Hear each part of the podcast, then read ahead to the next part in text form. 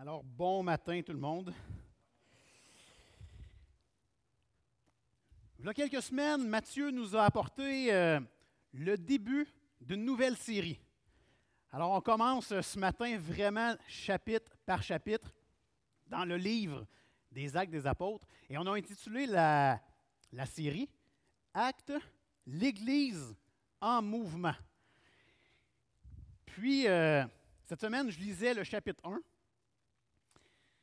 et euh, je me demandais comment j'étais pour vous apporter ça ce matin. J'avais, j'avais deux choix.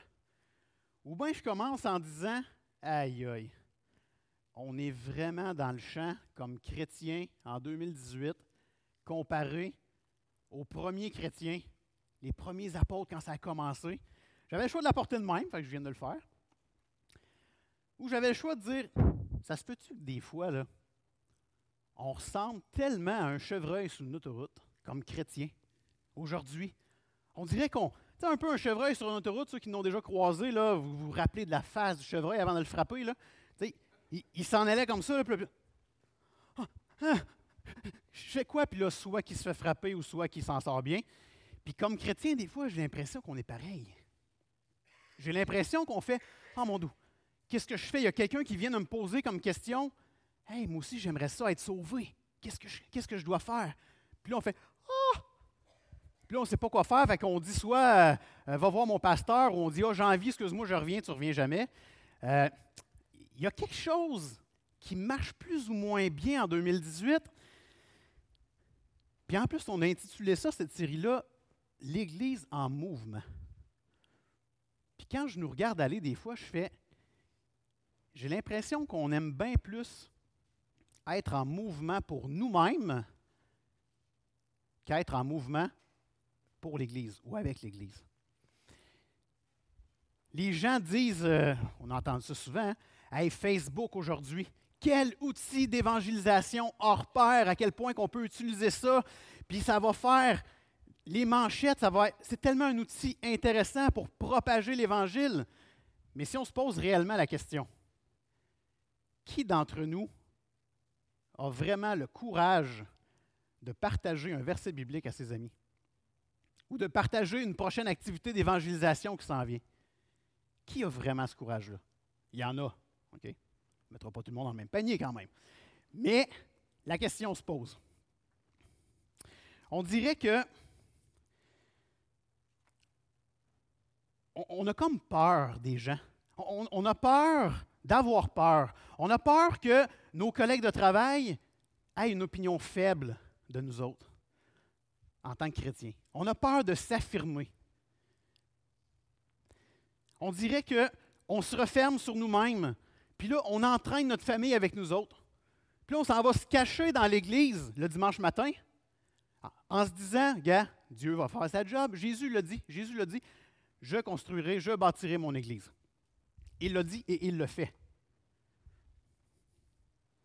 On est tous témoins de ça. On est tous témoins qu'en 2018, Jésus bâtit encore son Église.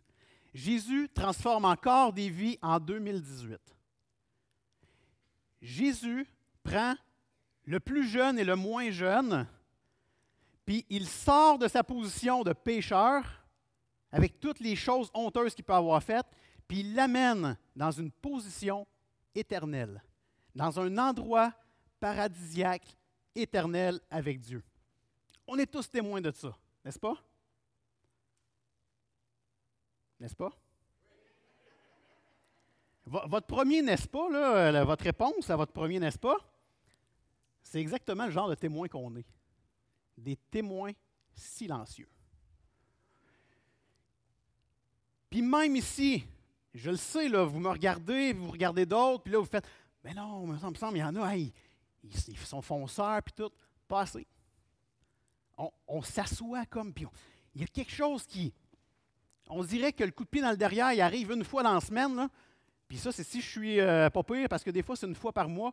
Puis il y a des gens qui l'ont peut-être jamais eu, le coup de pied dans le derrière. Mais heureusement, mes amis, je ne suis pas ici pour euh, détruire qui que ce soit. On est ici pour se donner de l'espoir.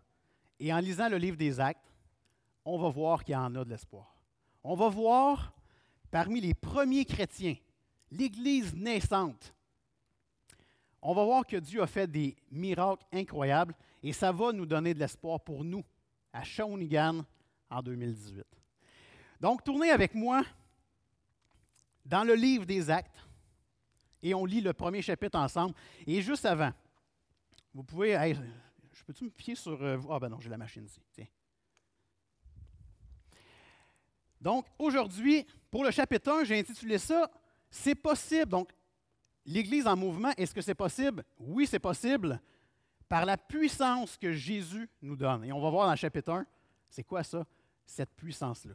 Mais oubliez jamais, à partir de maintenant, c'est fini le temps où on veut que les autres soient témoins de notre propre gloire.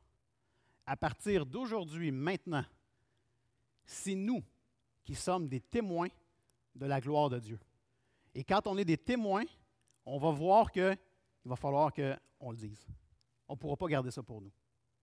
Donc, on va lire ensemble au complet le chapitre 1 et on va poursuivre euh, par la suite.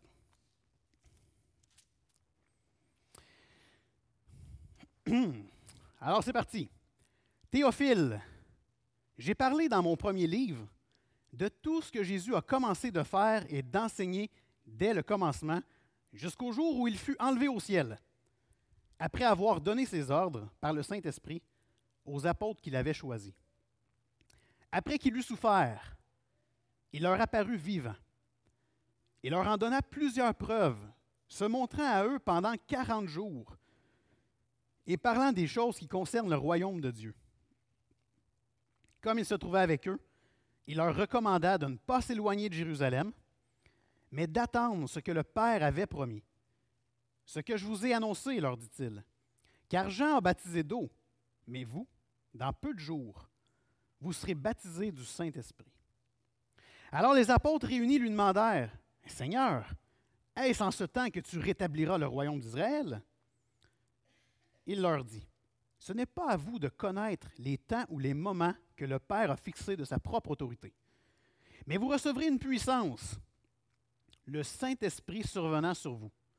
Et vous serez mes témoins à Jérusalem, dans toute la Judée, dans la Samarie et jusqu'aux extrémités de la terre.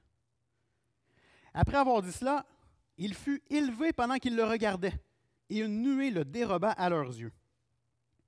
Et comme ils avaient les regards fixés vers le ciel pendant qu'ils s'en allaient, voici, deux hommes vêtus de blanc leur apparurent, et dirent, Hommes galiléens, pourquoi vous arrêtez-vous à regarder au ciel? Ce Jésus qui a été enlevé au ciel du milieu de vous viendra de la même manière que vous l'avez vu allant au ciel. Verset 12. Alors ils retournèrent à Jérusalem, de la montagne appelée des Oliviers, qui est près de Jérusalem, à la distance d'un chemin de sabbat. Un chemin de sabbat, c'est à peu près un kilomètre. Quand ils furent arrivés, ils montèrent dans la chambre haute où ils se tenaient d'ordinaire. C'était Pierre, Jean, Jacques, André, Philippe, Thomas, Barthélemy, Matthieu, Jacques, fils d'Alphée, Simon le Zélote et Jude, fils de Jacques. Tous d'un commun accord persévéraient dans la prière, avec les femmes et Marie, mère de Jésus, et avec les frères de Jésus. Jésus avait quatre demi-frères.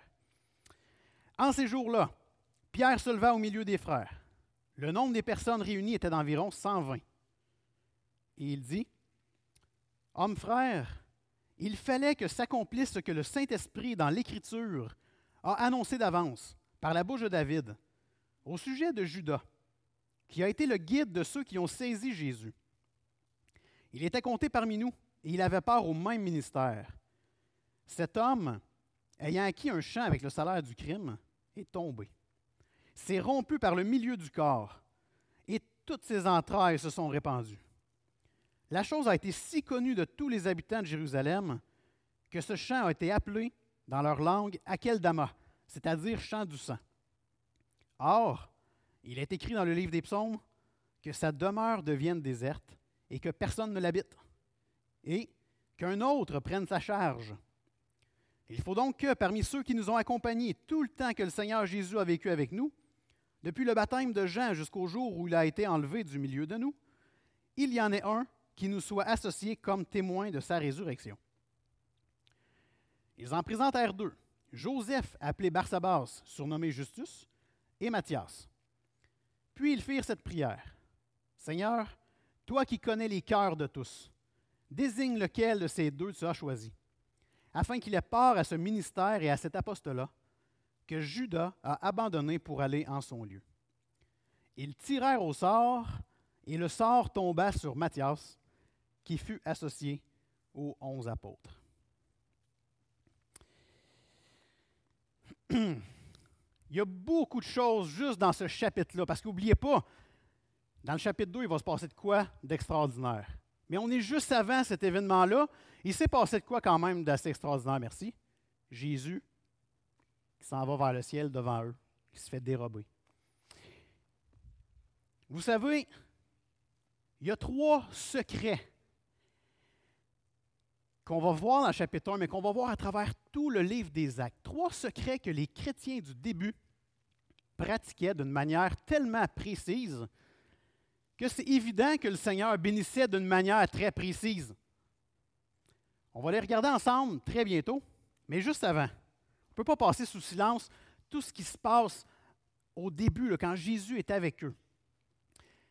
Jésus se présente avec eux après la résurrection pendant 40 jours. Puis là, il leur montre aux 11, hein, les 11 apôtres qui sont là, Judas n'est plus là, il leur montre pendant 40 jours les preuves qu'il est bel et bien le Jésus ressuscité. Rappelez-vous au début, ceux qui sont familiers avec euh, l'évangile de Jean, vers la fin. La porte est verrouillée, les onze apôtres sont ensemble. Qui qui arrive? Jésus. Jésus a traversé la porte, verrouillée. Et là, il dit, c'est moi, c'est moi, regardez, j'ai encore mes trous dans mes mains. Puis les gens touchaient Thomas, entre autres, hein, quand on dit que tu euh, tu fais pas ton Thomas. Ben, Thomas, il voulait vraiment toucher, lui, là, au trou dans les mains, dans les pieds. Et il a reconnu que cet homme qui était avec eux, c'était le Seigneur Jésus ressuscité. En plus, c'est vraiment spécial. Il demande à manger. Il est supposé être mort. Il est ressuscité, il demande à manger. Imaginez pendant 40 jours. Même Jean dit dans son épître, dans, son évangile, j'aimerais ça en écrire vraiment plus sur Jésus, mais sais pas comment il dit ça, il n'y aurait pas assez de jours, il n'y aurait pas assez de feuilles pour écrire tout ce que Jésus a fait. Imaginez, pendant 40 jours, il s'est présenté à ses 11 apôtres. Et là, il leur dit, éloignez-vous pas trop de Jérusalem parce qu'il va se passer de quoi de spécial bientôt. Là où Jésus est mort sur la croix, au même endroit, à Jérusalem, ils vont recevoir une puissance. Puis un des versets euh, assez principaux du livre des Actes, c'est le verset 8 qu'on vient de voir.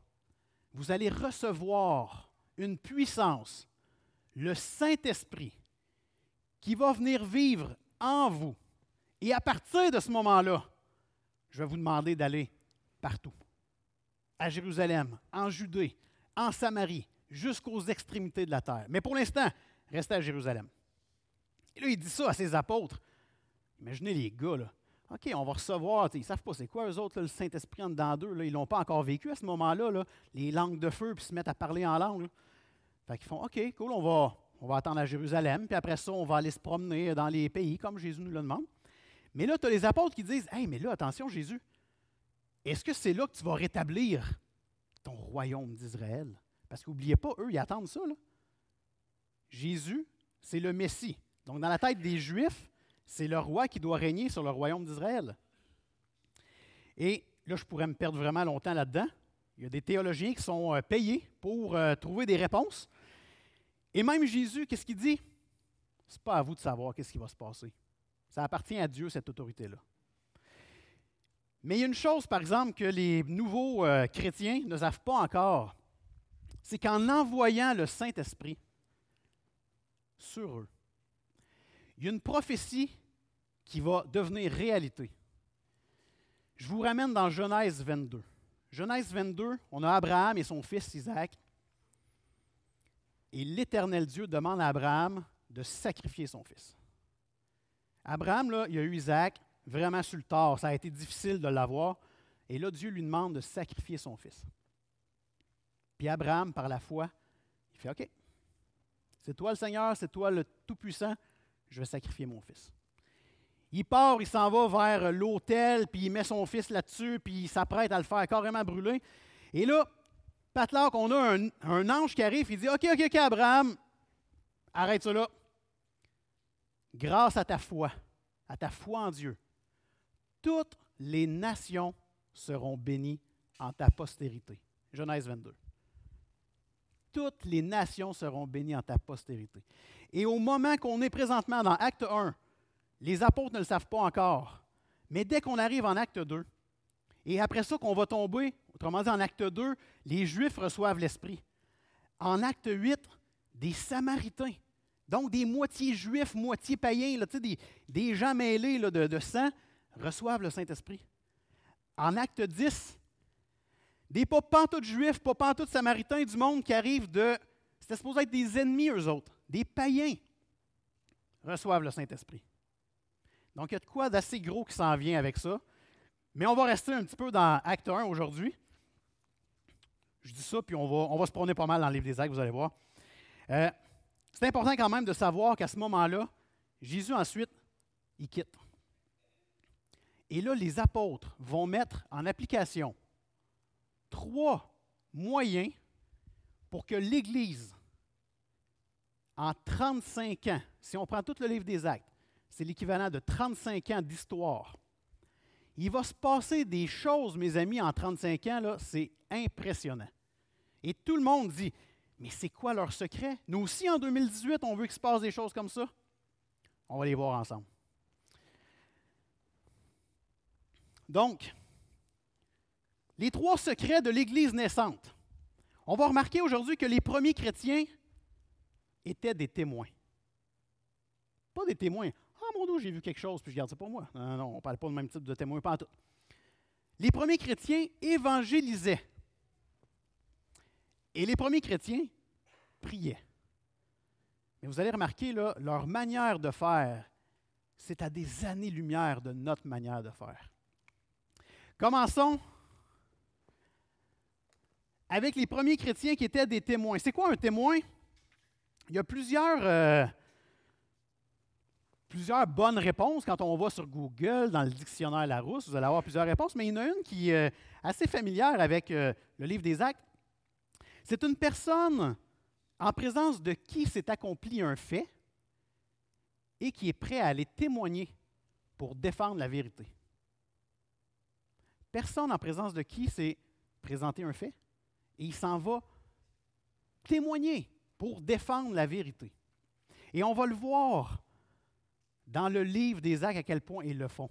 Est-ce que nous, on est prêts d'aller témoigner que Jésus-Christ, c'est la raison de notre bonheur? On serait-tu prêt à aller, un peu comme euh, l'histoire de l'Église, hein, les premiers pères de l'Église et les, les, femmes aussi, qui ont été euh, martyrisés, pas à peu près, persécutés au nom de leur foi, est-ce qu'on serait prêt, nous, à aller témoigner devant des gens qui veulent notre peau, puis dire, Jésus-Christ, c'est mon sauveur, puis c'est la raison de mon bonheur? On serait-tu prêt à faire ça? On n'est même pas prêt à le faire avec notre voisin. On va-tu vraiment aller risquer devant du monde qui veulent notre peau, aller dire que Jésus, c'est notre bonheur? Et pourtant, quand je regarde les premiers chrétiens, ils le faisaient eux autres. On arrive tout de suite dans Acte 2, ils reçoivent le Saint-Esprit en eux. Et là, à partir de ce moment-là, Jésus n'est plus juste avec eux. Jésus est en eux. Toute une différence. La puissance de Jésus demeure en nous quand nous avons le Saint-Esprit. C'était comme ça au début, puis c'est encore comme ça en 2018. C'est juste que notre manière de le comprendre est pas mal différente. Mais Pierre même, quand tout le monde a reçu cette langue de feu-là, puis qu'ils se mettent à parler en des dialectes puis des langues de partout, les détracteurs, qu'est-ce qu'ils disent? Ils sont sous, eux autres, là. C'est sûr qu'ils ont bu quelque chose pour être de même. Puis là, tu as Pierre qui arrive et dit Qu'est-ce que vous dites là? Ils ne sont pas sous pantoute. On vient de recevoir l'Esprit de Jésus en nous. Puis là, Pierre, pendant tout le chapitre 2, il défend, il témoigne de sa foi. Et qu'est-ce qui arrive à la fin du chapitre 2? Il y en a une couple qui font OK, OK, euh, tu m'as l'air assez euh, plein d'assurance. Euh, qu'est-ce qu'il faut faire pour qu'on ait la même chose, nous aussi? Et là, tu as Pierre qui dit, repentez-vous et convertissez-vous. Repentez-vous de vos péchés. Reconnaissez que vous avez fait du mal. Puis croyez au Seigneur Jésus. Croyez qu'il a tout pris à la croix. Il a tout payé pour vous. Puis vous allez être sauvés. Et à partir de ce moment-là, qu'est-ce qui arrive? 3000 nouveaux chrétiens s'ajoutent. On est juste au début de l'Église. À cause d'un gars qui a témoigné par le Saint-Esprit. Pierre ne l'a pas fait pour lui. C'est l'Esprit en lui qui témoignait. Jésus nous demande d'être des témoins. Mais c'est le Saint-Esprit en nous qui fait la job. Puis on le voit avec Pierre. On le voit avec Paul. Ben même, je vais commencer mieux que ça. Avec euh, Pierre encore. Pierre continue à témoigner. Hérode, le, le roi dans ce temps-là, le ministre, le premier ministre, il n'aime pas trop ça. Met Pierre en prison. Qu'est-ce qui arrive? Parce que Hérode n'a pas donné la gloire à Dieu, il meurt. Et Pierre, pendant qu'il est en prison, qu'est-ce qu'il fait? Bien, il témoigne. Il ne reste pas assis à attendre sa nourriture et à attendre de dormir. Il témoigne aux autres. Qu'est-ce qui se passe? Encore, on est rendu dans l'acte 12, à peu près un peu avant ça. L'Évangile se transmet de personne en personne et de plus en plus de gens viennent à Christ parce que Pierre a témoigné. Paul, à cause de sa foi, il témoigne encore devant les grands de ce monde, se retrouve en prison. Qu'est-ce qui arrive? Tremblement de terre. Paul se fait délier. Puis les autres aussi, puis là, ils s'apprêtent comme à. Ils trouvent ça tout bizarre, là, parce que là, il vient d'avoir un tremblement de terre, on est libre tout d'un coup. Et là, tu as le garde à la porte qui fait Tout le monde est délié. Hey, moi, c'est clair, je perds ma job, qu'est-ce qui va arriver? Et le garde, le géolier, il dit lui-même Je vais aller me tuer. Ça n'a juste pas de bon sens. C'est sûr, je me fais tuer de toute façon, je suis bien de me tuer moi-même. Et là, Paul, il dit Wow, wow, wow, wow, wow calme-toi, là. On va jaser ensemble. Regarde, on est encore là. On n'est pas ici pour te faire du mal. Au contraire, on va te témoigner. Coup de théâtre, il ne va pas se tuer. Il demande à Paul Qu'est-ce que je peux faire moi aussi pour être sauvé? Puis Paul continue à lui témoigner. Puis cet homme-là, puis un paquet de monde se font baptiser. C'est beau ce qui se passe quand on témoigne. Est-ce que vous remarquez une crainte dans les propos de Pierre et Paul? Est-ce qu'ils ont peur de témoigner? Ils se retrouvent en prison, ils vont peut-être mourir, puis ils continuent quand même à témoigner. Puis devant les grands de ce monde, les magistrats, ceux qui vont les juger, un témoin, ça ne dilue pas la vérité. Puis ce qui est marqué dans cette parole de Dieu-là, c'est la vérité. Puis Paul et Pierre et plein d'autres n'ont pas dilué pour essayer d'amener des gens dans leur Église. Ils ont dit la vérité. Puis la vérité est dure à saisir parfois, mais quand on sait que c'est le Saint-Esprit qui fait le travail dans le cœur des gens, moi, ça ne me dérange pas de dire la vérité. En vrai, je vous dis ça, puis des fois, ça me dérange. Mais il ne faut pas. Il faut foncer comme eux autres faisaient. Saviez-vous que le mot témoin en français, si on le ramène en grec, c'est le mot qui a donné le nom martyr. Et on sait que pour que cette Bible-là traverse les années et qu'elle se retrouve jusqu'à moi, jusqu'à nous, il y a du sang qui a coulé en s'il vous plaît. Il y a eu du monde qui ont été persécutés, là, vous n'avez même pas idée. Les premiers chrétiens, les premiers apôtres se sont fait persécuter. On continue des années plus tard, c'était rendu un spectacle de persécuter des chrétiens. On les amenait dans où est-ce qu'ils faisaient des combats de gladiateurs. On mettait le chrétien en plein milieu. On lui disait T'es-tu vraiment un chrétien? Puis s'il disait Oui, je suis un chrétien, il envoyait les lions pour le manger. Il envoyait les criminels pour les battre sans cesse. Ça a été de même pendant des années. J'aimerais tellement ça vous parler des ceux qui ont permis que l'Évangile se rejoigne à mon cœur. Je pense à Blandine, entre autres, une femme.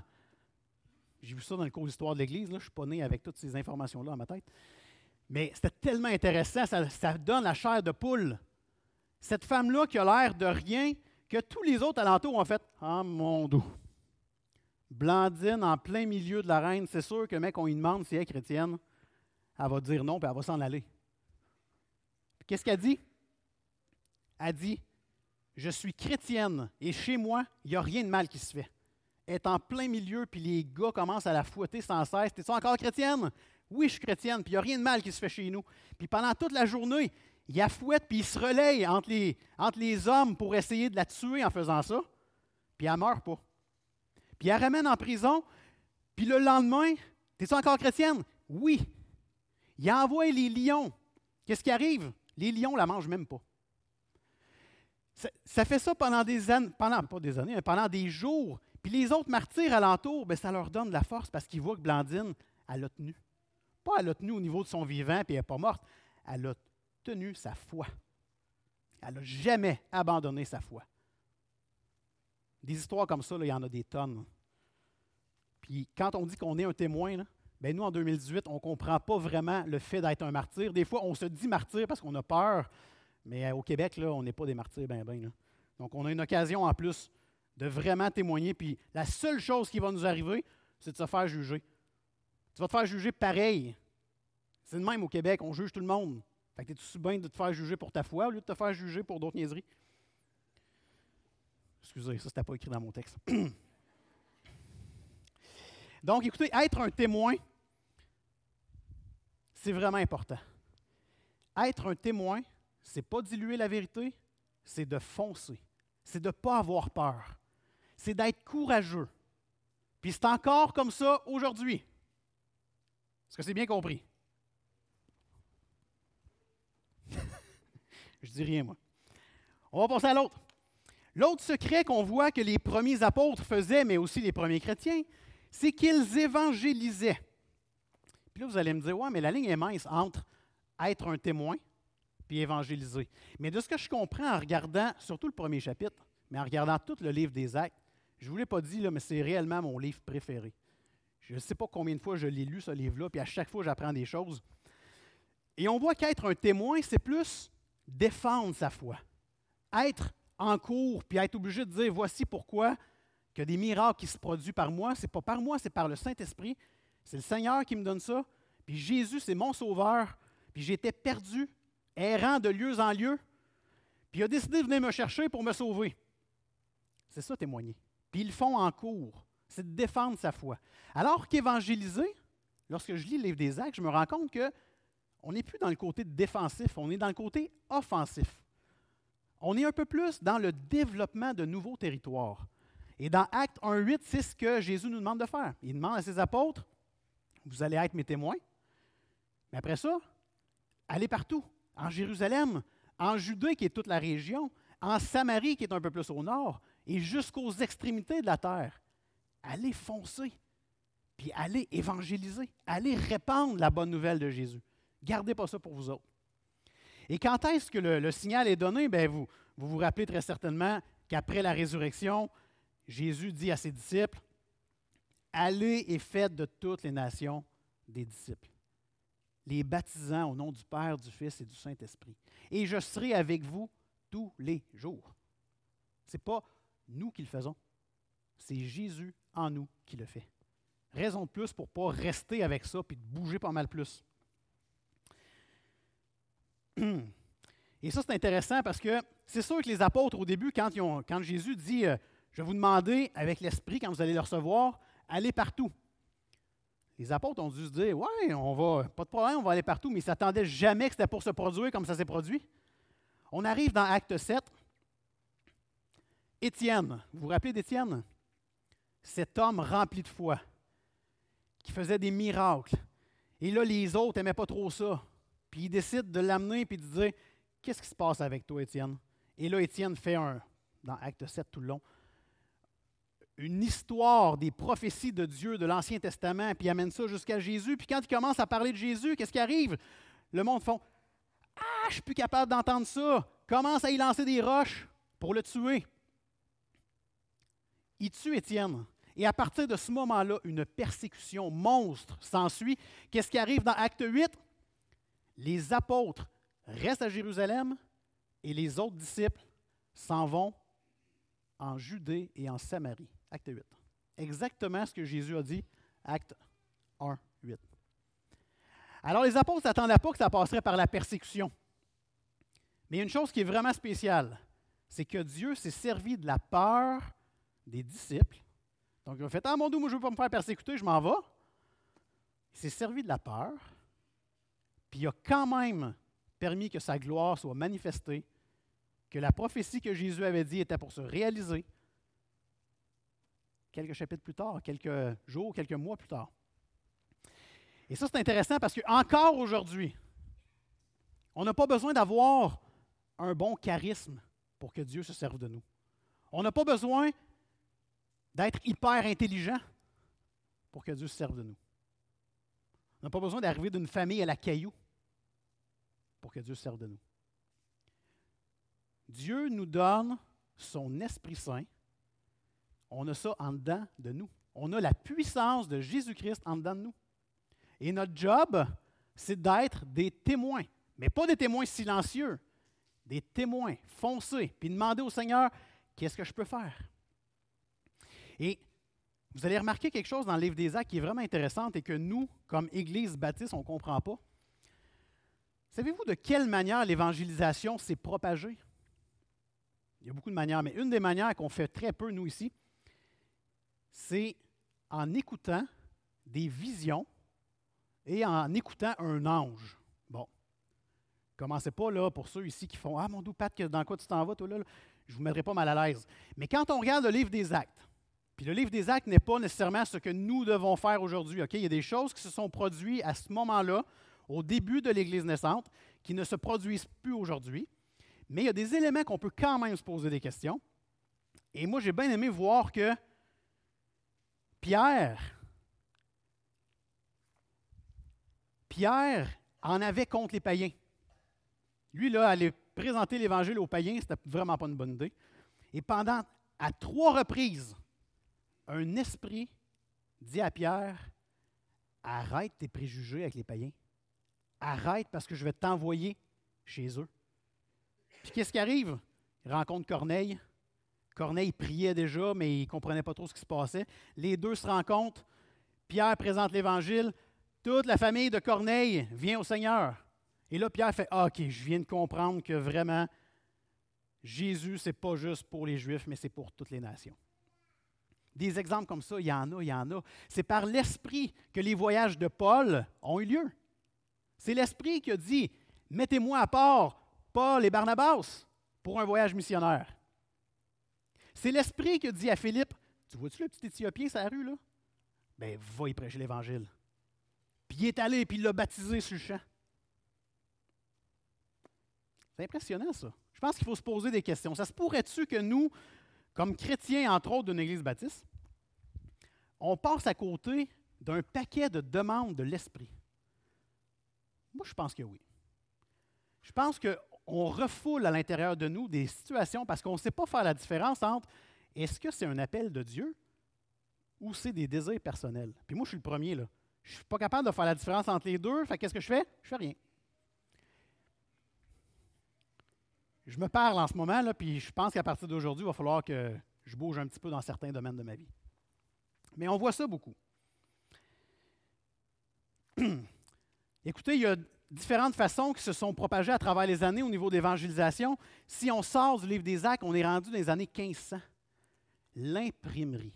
Dieu s'est servi de l'imprimerie pour répandre non seulement le savoir à travers l'Europe, mais les écrits de Martin Luther, entre autres. Puis les écrits de grands évangélistes puis de grands chrétiens qui avaient à cœur que la foi se répande, ils se sont servis de l'imprimerie, ça a été partout. Puis nous, en 2018, euh, comment que ça se passe, ça? Je pourrais vous dire qu'avec J'aime mon voisin qu'on s'apprête à faire, ça a un impact. Oui, ça a un impact, peut-être pas aussi grand que l'imprimerie, mais au Québec, si tout le monde faisait une heure à aider son voisin ou un membre de sa famille qui ne connaît pas Jésus, une heure. Si nous, on faisait ça, là, ça serait 110 heures cette semaine. Comment qu'on peut répandre l'Évangile si on connaît personne pour le faire? On ne peut pas rester juste entre nous comme ça. On ne sera pas des vrais témoins. On ne sera pas en train de faire ce que Dieu nous demande. Donc, si vous avez l'occasion de prendre une heure cette semaine pour aller chez un voisin, là, je ne parle pas de ça aujourd'hui, je vous ai envoyé euh, Facebook puis euh, des annonces euh, téléphoniques, toutes. Mais à la fin, allez voir Catherine pour marquer vos engagements. On veut faire monter le thermomètre, Puis n'oubliez pas que chaque heure vaut 10 Donc, on vous a demandé aussi d'investir parce que ce n'est pas juste ceux qui sont au front qui font de l'évangélisation. C'est un travail d'équipe. On est tous le même corps. Donc, il faut des gens aussi qui ont à cœur de financer le projet. Et imaginez si chacun ici faisait une heure chez son voisin, ça donnerait à peu près, j'enlève les enfants, ça donnerait à peu près 100, 110 heures.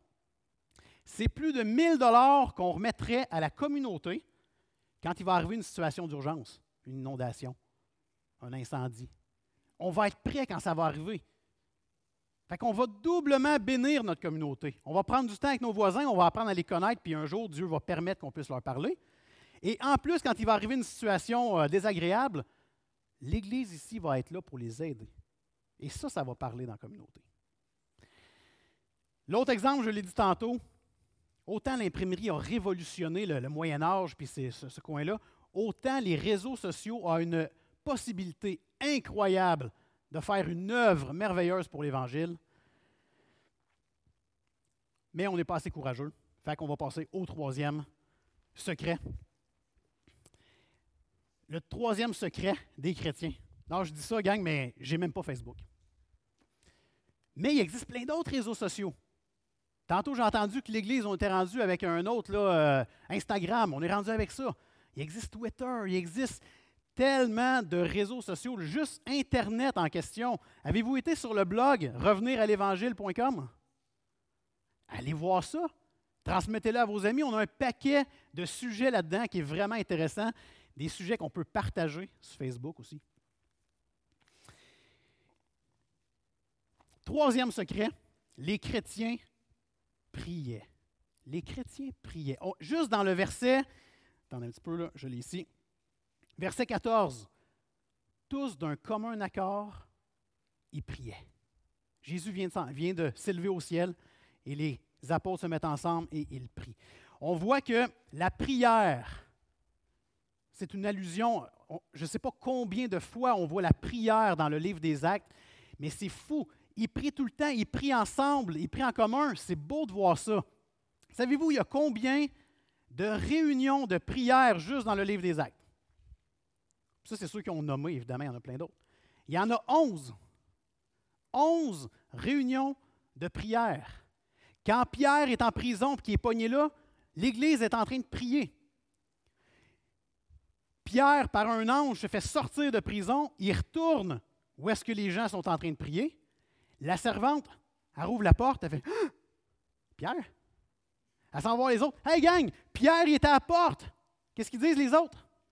Tu es complètement folle, toi. Tellement que la prière, elle a été répondue vite, les gens la traitaient de folle, mais Pierre était vraiment là. Donc, il y a un impact dans la prière.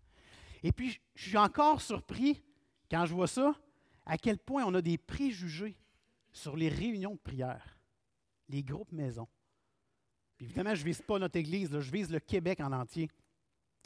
Comment ça se fait qu'on n'est pas capable de prendre une heure par semaine pour se réunir à prier ensemble.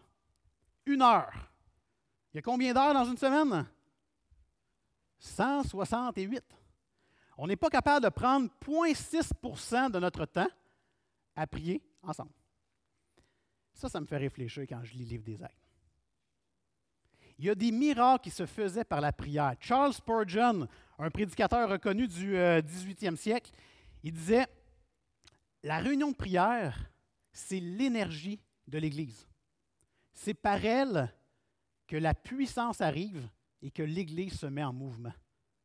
Ça a-tu rapport avec notre, euh, notre titre, ça?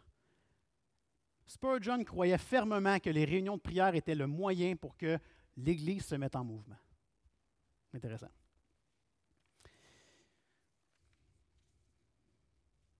Écoutez, je pourrais euh, continuer longtemps comme ça. Euh, avez-vous vu, la semaine passée, on a euh, Jean-Sébastien, Jean-Sébastien était là, Jean-Sébastien Morin. Il vous a glissé un mot, j'ai écouté son message sur Internet, sur une réunion de prière qui existe en ce moment avec l'association. Il vous en a glissé un mot rapidement, puis il vous a dit qu'on vous en reparlerait, bien c'est là que je vous en parle. On a mis sur le, le site Facebook de l'Église le vidéo qui explique que présentement, avec l'association, il y a un mouvement de prière comme je n'ai jamais connu au Québec.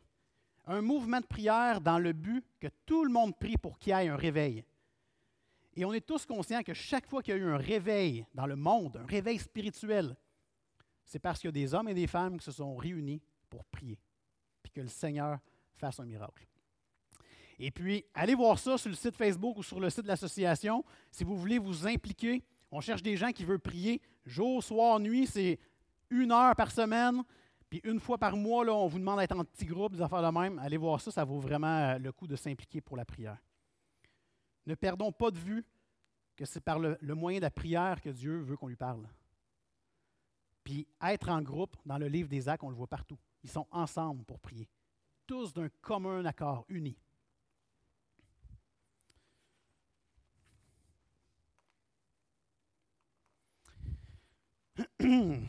Écoutez, les trois secrets de l'Église primitive, l'Église naissante, je ne vous apprends rien ce, matin. C'est toutes des choses qu'on serait supposé faire. Être des témoins, évangéliser, prier. En 35 ans, il s'est passé des choses exceptionnelles, miraculeuses, parce que ces hommes et ces femmes-là, ils faisaient ça. En 35 ans, ils ont commencé 120. 120, c'est à peu près notre Église. Puis quelques jours après, il était devenu 3000. Puis après ça, 5000. 5000 nouvelles âmes à Christ. Ensuite de ça, ils répandent l'Évangile à travers la Jérusalem au complet. Toute la ville est saturée de l'enseignement de Jésus. Qu'est-ce qui se passe après? Ils s'en vont, répandre la bonne nouvelle dans toute la région, la Judée, en Samarie, jusqu'aux extrémités de la terre. Ils s'en vont partout. Si bien que les premiers chrétiens ont implanté des églises solides qui passaient par-dessus les persécutions presque partout dans l'Empire romain. L'Empire romain, c'est la mer Méditerranée, faites le tour, c'est énorme. Il y avait des églises solides partout. Mais vous voyez, vous venez, là, en 35 ans, ils ont fait tout ça.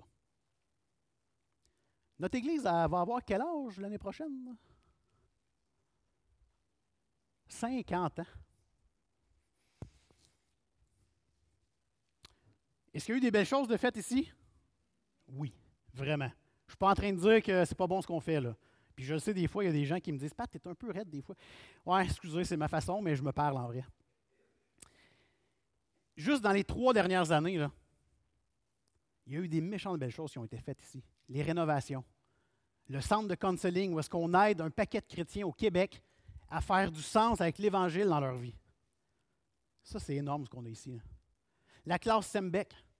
Où est-ce qu'on est en train de développer une génération d'hommes et de femmes qui vont être de plus en plus connaissants dans les Écritures? Et les statistiques le prouvent. Quand tu es plus connaissant dans les Écritures, il y a moins de problèmes dans l'Église.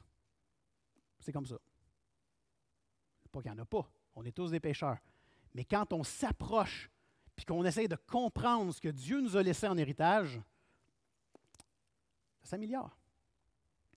C'est toutes des belles choses, ça. Mais les apôtres, là, puis les premiers disciples, ils ne les avaient pas, ces choses-là.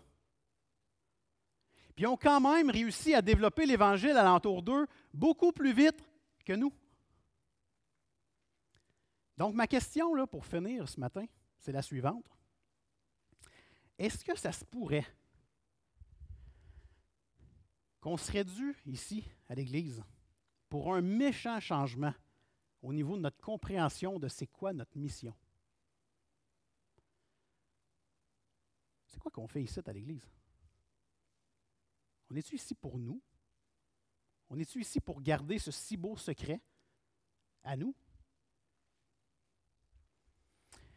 Bien, attachez vos tucs, mes chers amis. Attachez-vous fortement au Seigneur Jésus parce qu'il va en avoir du changement. C'est la deuxième fois cette année que je vous le dis. Ça va arriver. Puis on y travaille. On prie le Seigneur pour qu'il nous montre c'est quoi sa volonté, mais il va se passer quelque chose. Puis, si on fait ces trois secrets-là que vous voyez, si on les met en application, Dieu il va faire un miracle au Québec. Est-ce que vous êtes prêts? Vous êtes mieux d'être prêts parce qu'il va se passer des méchantes belles choses. On va prier pour terminer ça.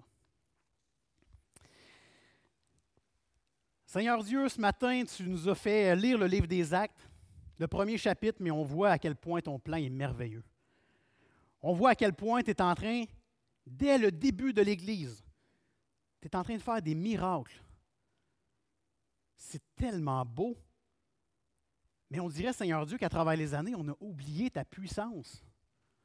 On a oublié que la puissance que ces apôtres-là et que ces disciples-là avaient au début, le Saint-Esprit en eux, on a la même chose, nous, aujourd'hui. Et très certainement, je ne me mets pas la tête dans le sable, très certainement que ça agit différemment.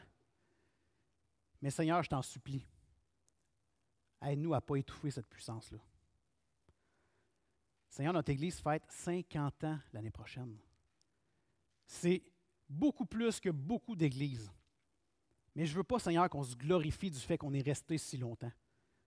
Ce ne serait pas bon, ça.